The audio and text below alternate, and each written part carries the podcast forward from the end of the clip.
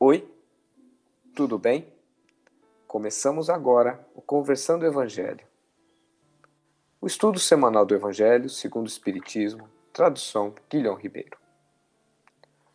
O estudo de hoje é o número 27, capítulo 6, o Cristo Consolador, itens de 3 a 8, Consolador Prometido e o Espírito da Verdade. Em nome da Casa Virtual Luz Espírita Caville, agradecemos a presença da Maria Rita, da Marli, do Ney, do Josimar e da Michele. Convidamos nosso amigo Josimar para fazer a prece inicial. Boa noite, meus irmãos. Vimos, iniciamos nossa prece agradecendo pela oportunidade de nos encontrarmos para a realização desse estudo à luz da doutrina espírita. E pedimos a nossos mentores espirituais que nos acompanhem, nos iluminem e nos intuam com boas palavras e bons ensinamentos. Agradecemos também a todos que nos acompanham tanto na dimensão espiritual como na dimensão material. E que nosso estudo possa levar a cada um o consolo e a palavra amiga necessária para a superação das dificuldades encontradas no caminho.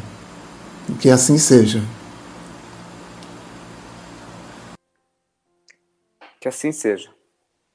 Dando continuidade ao estudo, pedimos para Maria Rita nos explicar por que o Espiritismo é o consolador prometido por Jesus. O Espiritismo é considerado como sendo o consolador prometido por Jesus aos seus discípulos por ocasião da última ceia. Diante dessa afirmação, duas questões se colocam para análise. A primeira, por que o consolador só veio enviado, só foi enviado tantos séculos depois? E quais as razões dessa certeza que os espíritas trazem consigo? Bem, vou responder essas questões de uma forma simples e objetiva. O Consolador chegou no momento correto, quando a humanidade já estava esclarecida o suficiente para compreender a sua mensagem. Se seus ensinamentos fossem dados antes do tempo, com certeza seria perdido na noite da ignorância humana. O Espiritismo revive as lições do Evangelho de Jesus Cristo na forma como ele as ensinou. O Espiritismo, a exemplo de Jesus, é livre de dogmas e preconceitos. A todos acolhe, independente de suas características pessoais, como etnia, nacionalidade, raça, classe social, religião, entre outras. O Espiritismo professa seus princípios e ensinamentos com clareza, esclarecendo o que Jesus ensinou por parábolas. O Espiritismo levanta o véu sobre certos mistérios não esclarecidos por Jesus, porque as pessoas de sua época não estavam preparadas para entendê-los. Não exige dos seus seguidores manifestações externas de devoção, ensinando-os a adorar a Deus em espírito e verdade traz a suprema consolação aos sofredores e deserdados deste planeta, de provas e expiações, atribuindo às dores uma causa justa e uma finalidade útil ao espírito em evolução. Tal como Jesus, professa a caridade e o amor incondicional a todos, tendo como máxima: fora da caridade não há salvação. Em relação ao advento do Espiritismo, assim se refere Kardec. O Espiritismo vem no tempo previsto cumprir a promessa do Cristo, preside ao seu advento o Espírito de verdade. Ele chama os homens à observância da lei, ensina todas as coisas, fazendo compreender o que Cristo só disse por parábolas. Disse o Cristo: ouçam os que têm ouvidos para ouvir. O Espiritismo vem abrir os olhos e os ouvidos, porque fala sem figuras e sem alegorias. Levanta o véu intencionalmente lançado sobre certos mistérios. Vem finalmente trazer a suprema consolação aos deserdados da terra e a todos os que sofrem, atribuindo causa justa e fim útil a todas as suas dores. Portanto, por essas e outras razões, o Espiritismo é considerado como o consolador prometido. Muito bom, Maria Rita. E Marli, você acha que o Espiritismo realiza o que Jesus disse do Consolador prometido? Para responder a questão se o Espiritismo realiza o que Jesus disse do Consolador prometido, eu considero que sim. Segundo Kardec, o Espiritismo chama os homens à observância da lei, ensina todas as coisas, fazendo compreender o que Cristo disse por parábolas. O Espiritismo, ele traz a consolação a todos da terra, a todos que sofrem e estão atribulados, atribuindo causa justa e fim útil a todas as dores. Enfim, Espiritismo realiza o que Jesus disse do Consolador prometido: conhecimento das coisas, fazendo que o homem saiba de onde vem, para onde vai e por que está na terra. Um chamamento aos verdadeiros princípios da lei de Deus e consolação pela fé e pela esperança. Excelente, Marli. E Ney, o que a gente pode entender de que quando Jesus afirma é, por Consolador sobre não, eu não vim destruir a lei. O que significa exatamente isso, né? Pois bem, é, vamos fazer um apanhado de Moisés até chegar a Jesus e depois ao Espiritismo. As leis de Moisés eram leis humanas, adequadas a um povo daquela época, e, portanto, tinham um caráter provisório como a lei humana, né? Pois bem, já tem 2019 e 21 anos que Jesus vem nos dizendo que ele, ele não veio destruir a lei ou os profetas, veio dar-lhe o cumprimento dessas leis. Jesus não alterou os mandamentos recebidos por Moisés, de maneira nenhuma. Se bem observarmos, os dois primeiros referem-se a Deus, ao relacionamento entre os homens e Deus e aos seus deveres para com ele. Os outros referem ao próximo, ou seja, o relacionamento dos homens entre si, estabelecendo os deveres de cada um para com o outro. Jesus, portanto, esclareceu que para o cumprimento verdadeiro desses mandamentos, em toda a sua extensão e profundidade, é necessário amar o próximo. Pois bem, Jesus veio dar o cumprimento ao amor e à justiça divina, que não abandona seus filhos, mas auxilia seu desenvolvimento intelectual e moral, enviando espíritos maiores a fim de despertar a humanidade rebelde, que ainda hoje tem dificuldade em aprender as leis de Deus. Jesus foi o maior de todos. Jesus, sim, ele não modificou as leis civis de Moisés, porque já era hora de iniciar-se na terra a era do Espírito, onde os valores espirituais sejam discutidos, analisados, aprendidos e vivenciados. Só então o mal desaparecerá da terra e o bem prevalecerá para sempre. A grandeza da missão de Jesus é demonstrada nos seus ensinos e na sua vivência de plenitude do amor, da sabedoria, dando aos mandamentos recebidos por Moisés a amplitude do de entendimento, não só da justiça característica da primeira revelação, como do amor característica da segunda.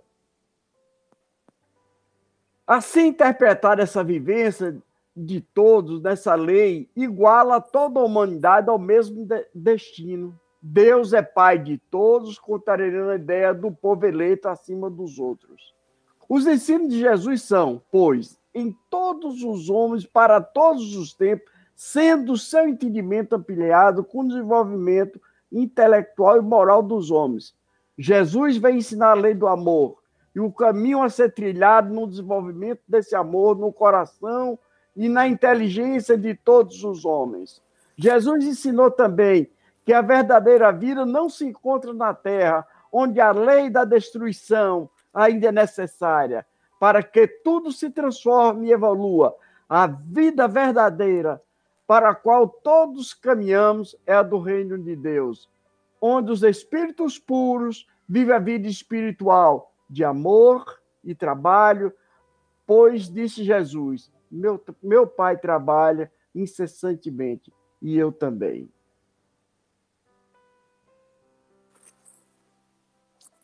Excelente, né? E realmente o Consolador vem com a mesma é, proposta, né? De não destruir a lei. E, Josimar, o que, que você acha da afirmação, assim, o que, que a gente pode dizer, né? Sobre qual a missão do Espiritismo? Então, a missão do Espiritismo, né? O Espiritismo como consolador prometido, como citou a nossa irmã Rita, né, no início, ele veio trazer as, veio descortinar os mistérios, né? Veio trazer o consolo para as nossas aflições, para as nossas mazelas. Veio trazer o sentido real para a nossa existência e o nossa, nosso sofrimento, vamos dizer assim, né? Então, a, a, a, na questão 799 do livro 3 do Livro dos Espíritos, ele, a Kardec pergunta né, de que maneira o Espiritismo pode contribuir para o progresso. Então, a espiritualidade responde: destruindo o materialismo, que é uma chaga da sociedade. Então, a missão realmente do espiritismo é por fim ao materialismo. Exatamente, Josimar. É, lembrando que na época de Kardec né, havia muito estudo sobre essa questão do materialismo e era uma questão que estava em voga. E aí a pergunta final para nós entendermos, né, é, e fecharmos aqui para Michele, qual deve ser a conduta do espírita diante do, é, diante do espiritismo? Ou seja, como nós espíritas devemos nos conduzir? Essa pergunta é muito boa, né, Clóvis? Porque conduta é algo que a gente precisa pensar todos os dias, desde a hora que a gente acorda até dormindo. Nós precisamos pensar sobre a nossa conduta, sobre nossos atos. E a doutrina espírita é mais do que uma religião, ela é um, um método de viver. Jesus, o, o nosso mestre guia, ele nos deixou um manual de instruções de como viver, de como ter boas condutas. Ele foi o nosso grande exemplo, o nosso grande educador. E ele nos deixou belas lições pedagógicas através do amor nos ensinou o amor ao próximo, a caridade, o respeito. E eu nem preciso enumerar aqui porque a literatura espírita ela é vastíssima em relação a isso. A gente tem muito conteúdo, muito conteúdo bom. E nós temos condições de, de seguir os preceitos éticos e, e, morais ensinados por Jesus através é, desses livros, através da vivência na, nas casas espíritas. Mas é tudo também que a gente já sabe, mesmo não sendo espírita, a gente sabe que a gente precisa respeitar o outro, né, que nós precisamos ser caridosos. É, essas, essas regras de, de boa convivência, regra de conduta, a gente já sabe. O que eu gostaria de trazer nesse, nesse estudo para a gente finalizá-lo hoje é uma frase que está lá no Evangelho segundo o Espiritismo, que Kardec fala que se reconhece-se o verdadeiro espírita pela sua transformação moral e pelos esforços que emprega para domar suas mais inclinações. É, e é exatamente isso que a gente precisa fazer. Nós precisamos nos conhecer, conhecer as nossas más tendências, vigiar e orar para que a gente possa se melhorar. Então, Eu vou dar um exemplo bem simples, bem bobo, mas para a gente refletir sobre conduta. Um exemplo, eu posso ser uma pessoa extremamente caridosa na casa espírita, eu vou lá, eu participo da sopa dos pobres, da, da distribuição de cesta básica, eu ajudo na limpeza, eu faço isso, faço aquilo, mas dentro de casa eu sou uma verdadeira tirana, que só dou ordem, eu não sou capaz de lavar o meu copo, de ajudar um familiar que está doente, não respeito aquele que está mais próximo a mim, dentro de casa. Eu não sou uma pessoa caridosa, né? Pelo contrário, eu sou uma pessoa egoísta, orgulhosa, eu sou uma verdadeira tirana. Então, é ótimo que eu já esteja na casa espírita aprendendo, que eu já esteja buscando me melhorar, mas é, o verdadeiro espírita é aquele que doma suas mais inclinações e Deus nos deu a oportunidade, muitas vezes, disso dentro da família, no nosso lar, que é o nosso, a nossa primeira escola. Então, esse é um exemplo dentre muitos que a gente poderia passar a noite aqui conversando sobre, sobre condutas que nós devemos melhorar e, e buscar aprimorar a cada dia. Então, eu sugiro que reflitamos sobre as nossas condutas, sobre as nossas mais inclinações e coloquemos como meta buscar essa melhoria interna diária, tá bom? É, desejo a todos muita paz e que fiquem com Deus. Obrigada, gente. Agradecemos a colaboração de todos no nosso estudo da noite. Pedimos para nossa amiga Maria Rita fazer nossa prece de encerramento.